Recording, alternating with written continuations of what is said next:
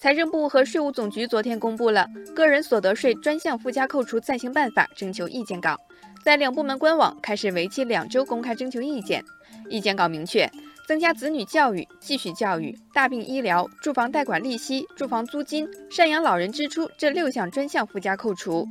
网友们对此纷纷点赞，表示很期待抵税会明显改善生活质量。哦，网友听风说，十月份个税改革的红利刚进钱包。第二波红利又来了，定向定量抵扣个税是一大进步，体现了社会公平和社会进步，真正是让利百姓。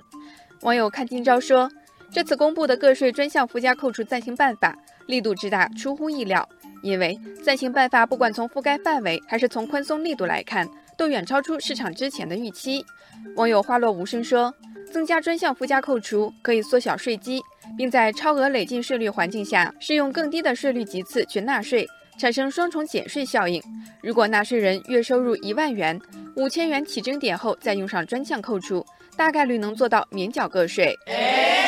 网友飞越地平线说：“前年买房，现在遇上减税利好，国家帮忙分担压力，一定要点一万个赞。”网友柠檬树说：“赶得早不如赶得巧，刚刚开始读在职研究生，边工作边读书有点累，没想到将来还能减少支出。”